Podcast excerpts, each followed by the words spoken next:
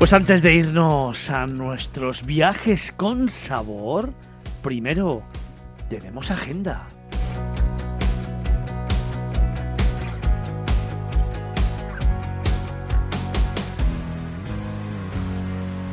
Diego, ¿qué traemos a nuestra agenda de esta mañana de sábado? Por ejemplo, si yo os pregunto por un libro. El sueño de África de Javier Reverte, en este libro el escritor y viajero Javier Reverte nos cuenta su primer viaje largo africano, las grandes historias del pasado y las pequeñas del presente, los mitos de la exploración y los días de la era colonial y de la independencia de Uganda, Tanzania o Kenia.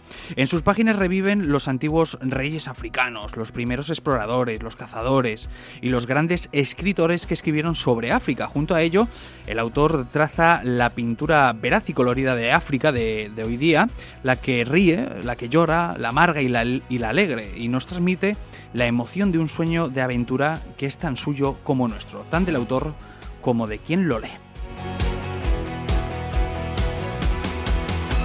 Paloma, un rincón para esta mañana de sábado. Pues mira, yo como estoy hoy con tema de agua, nos vamos a Cobanera, una localidad de Burgos en la que hay una calita de agua cristalina, el Pozo Azul.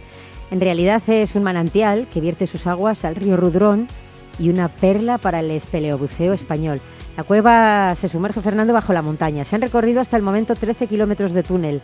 La ruta de algo menos de kilómetro y medio se realiza a través del el valle que el río Rudrón ha ido dando con el paso del tiempo y que ha creado pues, un precioso entorno natural con formas súper caprichosas como la chimenea de piedra que se ve a mitad de camino.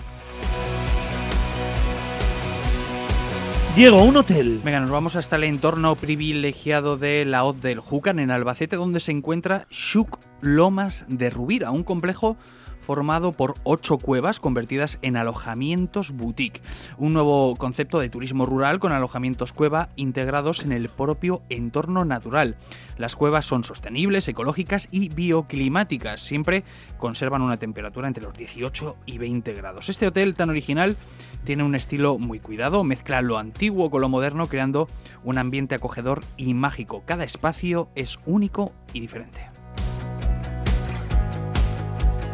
Paloma, de comida vamos, un restaurante. qué rico. Nos vamos a la Tenada, a en Avilés.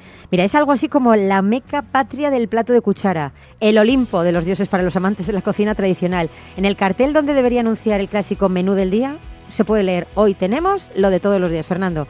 Y lo de todos los días en la Tenada es el menú más descomunal que podemos encontrar a lo largo y ancho de la geografía española. Seis platos fijos, tres postres, café y chupitos. Nada de platitos de degustación. Si consigues respirar y que el ombligo no se te haya salido de su órbita, la faena la rematamos con un café de puchero y el orujo de la casa. Es un restaurante ¿eh? que se ha dado a conocer gracias a la técnica del boca a boca. Y precisamente, Fernando, fíjate, ese boca a boca llevó hace años a la que entonces fue Princesa Leticia a la Tenada, al restaurante. Y eso además hizo que fuera el empujón definitivo para que ese restaurante fuese la sede y el lugar de reunión habitual de la Cofradía del Colesterol de Avilés. Diego, un museo. Sorolla, Tormento y Devoción. Nos vamos al Museo de Sorolla de Madrid que acoge esta exposición ¿no? que se acerca a los primeros años y la pintura religiosa de Joaquín Sorolla. Los primeros trabajos del artista se llevaron a cabo entre Valencia, Roma, París, Asís y Madrid. El autor valenciano se adentró en el costumbrismo popular y devotó un género que se puso de moda durante el último cuarto del siglo XIX. Podemos disfrutar de esta exposición en la capital hasta el 9 de enero de 2022.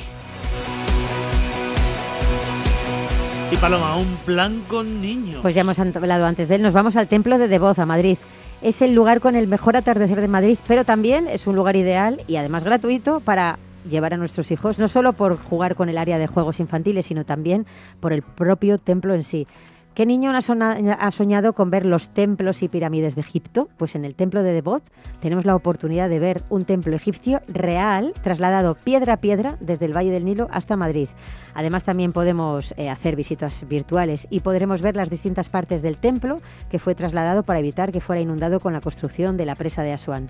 El templo de Devot está abierto de martes a domingo en horario de 10 a 8 de la tarde, con lo cual es perfecto para visitar antes de este famoso atardecer. Pues vamos a repasar nuestra agenda de hoy. Un libro. El sueño de África de Javier Reverte. Un rincón. Pozo Azul en Burgos. Un hotel. Shuk Lomas de Rubira en Albacete. Un restaurante. La Tenada en Illés, Avilés. Un museo.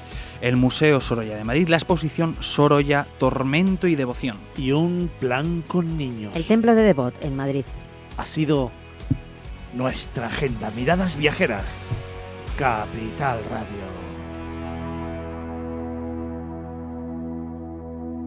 En Capital Radio, Miradas Viajeras, con Fernando Balmaseda.